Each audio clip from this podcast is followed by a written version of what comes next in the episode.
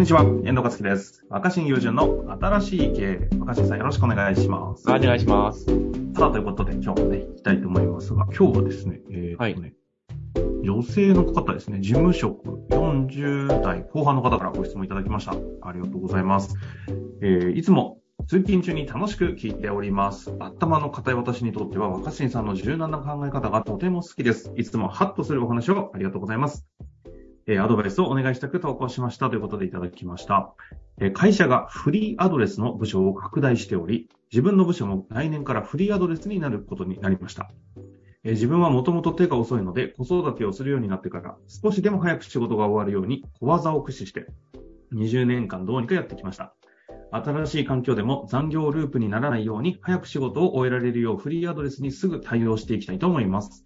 そこでネットで最新のえー先進事例を調べたところ、フリーアドレスの目的は仕事の効率化やコミュニケーション活性化で、それらはもちろんのこと、書類が減り、すっきりして、働きやすくなったといいことしか書いてありませんでした。えー場を整えても働いている人の運用で良くも悪くもなると思うのですが、フリーアドレスをうまく使いこなしていくためのアドバイスをいただけたらありがたいです。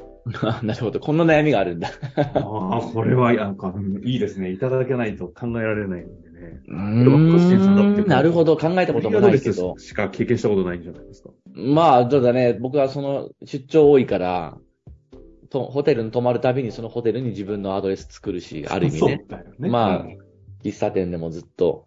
あ、はいはいはい。だからずっとバッテリーの持ちが長いパソコンを買い替えてるつもりなんだけどさ。話変わるけど、ノートパソコンのさ、何、十何時間持ちますって言って全然持たないあの詐欺なんなの。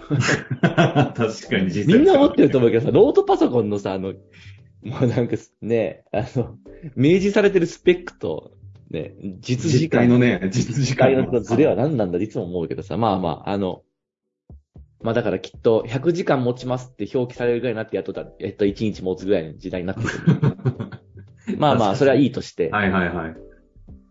あの、多分このお話は、うん。いや、フリー、かつてフリーアドレスじゃなかった時は、会社に行ってから自分の仕事を効率よく処理するために、うん、まあ、ペンはここに置いとくとか、あ明日やるものはここにファイル入れといて、こう並べておくとかって言って、なんかまあその、作業場っていうか、仕事をえー一日の中でどうその素早く処理するかあで、今日も無駄なく早くこう終わ終わらすことができたみたいな環境を作ってやってきたので、うん。フリーアドレスになると、毎日会社行くと、なんかその環境がリセットされて、うんああ、昨日、あそこまで並べておいたのにもう一回並べ直すところからなのかっていう気持ちになっちゃうっていう話だと思うんですよ。はいはいはい。うん。で、もう本当に、これはもう、あの、この話聞いてもらって、そんなのもありかって思うような人はやってもらえたらと思うんだけど、おどんな切り口だ？まあ僕はね、僕の場合は、うん。あの、同じ環境で仕事するより、まあ確かにさ、毎回毎回なんかアダプターとかカバンから出して電源挿すとかめんどくさいんだけど、うん。でもやっぱその、自分の自宅はさ、あのパソコン出してガチャンとはめれば全部繋がるようになってんだけど、はい。やっぱでも外行って仕事するの好きなんですよ。うんうんうん。多分ね、処理速度、処理できてる量は家の方が多いと思うんですよ。だって余計な作業ないから。うん。効率だけど気持ちとしては、仕事を処理したって感じになるんですよ。で仕事を処理しなきゃいけないときは家でやるようにしてるんですよ。ほうほうほでもなんか、その、まあフリーアドレスっていうかカフェに行った時もそうなんだけど、うんそういう時は、どれだけこの、この場限りの環境で仕事を処理するかじゃなくて、今日はこんな時間を作ったっていう、処理じゃなくて何か新しくうう作り出した感を僕は見出すようにしてる。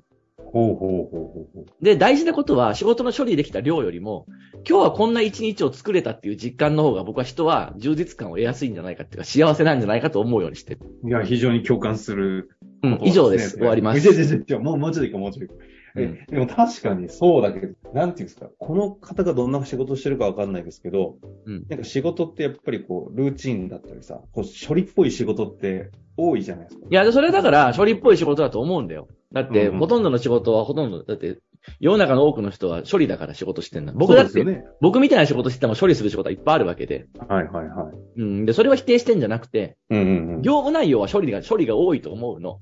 うん。うん。で、だからだよ。だから、その、確かにフリーアドレスになったことで、100処理できてたら、ね、もしかすると95ぐらいまで下がるかもしれない。いや、そうだよね。でも別にさ、ね、パソコン開いてなんか書類を開き直すぐらいはさ、時間にしたら限られてるから、はいはい。100が95ぐらいにしか下がんないと思うんだよ。うん、うん。100が80とかに下がったりはしないと思う。はいはい。で、その、5、処理、処理、処理、処理、量が速度とか、うん、処理量が減った分、え、なんか今日も自分の新しい一日を作れたっていう気持ちを、うん。なんか150ぐらいでカバーして、ああ。だから、なるほど。だって、そういうことね。100が95ぐらいになったとしても、多分残業する時間は30分、残業っていうか帰る時間は30分も遅くならないわけじゃん。はいはいはい。その帰る時間が20、20分程度遅れた代わりに、あ、今日も一日なんか、いつもと違う気分で仕事ができたなっていうその感覚を持って帰れることで多分人生は相当前向きになるし、うん明日はあそこに座ってみようとか、明日はあの人と喋ってみようとか、普段と喋らない人とおしゃべりすると、絶対作業量が減るんだよ。なぜかというと、フリーアドレスじゃないときは、あ、この人は話しかけて欲しくない人だなとか、あと、もうこの人は仕事モード入ってから声かけないでおこうってなってできてたと思うんだけど、うんうん、まさにマシンのように働いてたわけじゃん。はいはいはいはい。うん。だけど、その、いくらマシンのように働いてて、100を101、102、105、110って増やしても、給料もそれに見合って増やしてもらえるわけじゃないんだよ、今の仕事っていうの。確かにね。だから僕らはそしたら、会社がせっかくこう作業効率を上げて仕事やっても、給料を上げてくれない一方で、自分たちの心理的報酬を上げるしかないわけじゃん。給料低額で。一方ででもさ、処理量が100から95に下がっても給料も5%下げられるわけでもないわけよ。はいはい。うん。そんな会社は個人の処理をそこまで細かく見てないから。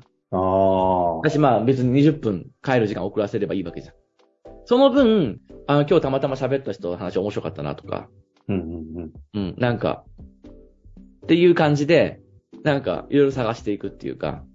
発見ね。あ僕行きつけのカフェとかも結構座る場所とかもまあ変えるようにしてるし。あ、そうなんだ。で、変えて何度も言うけど、座る場所を変えると作業効率も上がるわけはないんだよ。そうか。作業効率はもう同じパターンに落とし込んだ方がいいと思うんだけど、ルーティン化した方がいいと思うんだけど、ルーティン化しても得られるものが案外少ないんじゃないのっていう。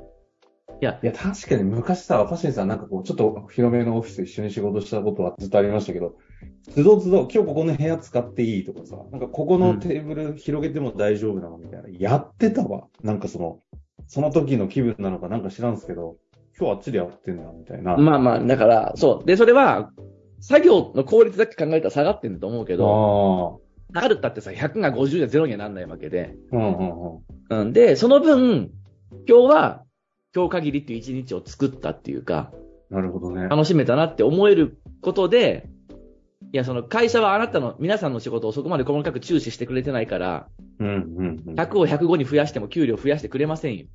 だから僕らは、確かに。自分の、ね、自分の心理的報酬を自分高めていくしかないわけ。あで、その処理するってことに集中しすぎると、それで得られる心理的報酬限界があるから、うん。だって、やった昨日100かかったものを今日はもう、あの、105までできたってなって、105まで増やせたってなっても、誰も見てくれてなくて給料変わらなかったら悲しくならない？だんだん、何のためにこの効率化してるんだろう。いやいや、個人的に。本当だよね、確かに。しかもなんか、定時で、定時まで会社にいなきゃいけないわけだから、めちゃめちゃ早く終わったって、帰れないわけじゃん。うん。うん。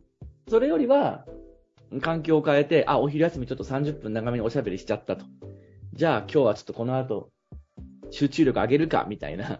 で、メリハリを作ってみたりとかして、自分の日々を自分で、そんな別に大層なものじゃなくても、少し作ってる。自分の人生をなんかアレンジしてるっていう気持ちで生きることができると、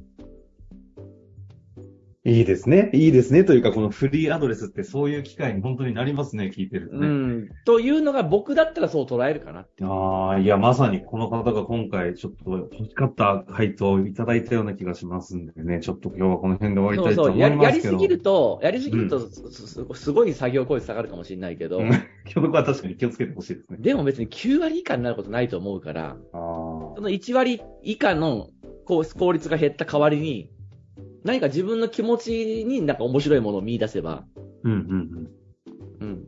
いいじゃん。ですよね。この方だってね、相当こういろいろ工夫をしながら小技を駆使してされてきてるような方ですからね。100がいきなりそのなんか70とかなるようなね、方じゃなさそうな気がするのでね、今の若新さんの心理的そうそう、そうすると毎日にちょっとずつ微妙な変化があって、人生を自分でアレンジし続けてるっていう感覚にちょっと慣れたとしたら、うん。